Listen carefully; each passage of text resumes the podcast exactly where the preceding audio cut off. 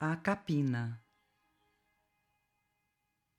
Nos serviços de defesa da semente que germina, não se pode descuidar dos trabalhos da capina. Em torno à planta que nasce, no escuro lençol do chão, surgem ervas venenosas tentando a sufocação. Crescem fortes, espontâneas, nocivas e desiguais, formando comprida esteira de grosseiros ervaçais. Alastram-se em toda parte, são verdura traiçoeira, e se vivem confortadas, dominam a roça inteira. Que o lavrador cuidadoso jamais se esquive à atenção, trazendo-lhe decidido a justa eliminação.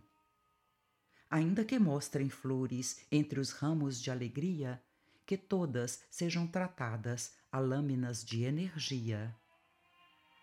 Enquanto o grão não se forme para a colheita madura, capine a enxada ao redor, tão atenta quão segura. De outro modo, o mato inútil, vadio, cruel, sem nome, rouba grelos promissores, deixando ruína e fome. Assim no mundo igualmente, quem deseje o nobre dom, destrua dentro em si mesmo todo impulso menos bom. Cultiva diariamente a vida elevada e sã. Não te esqueças da capina, se queres fruto amanhã.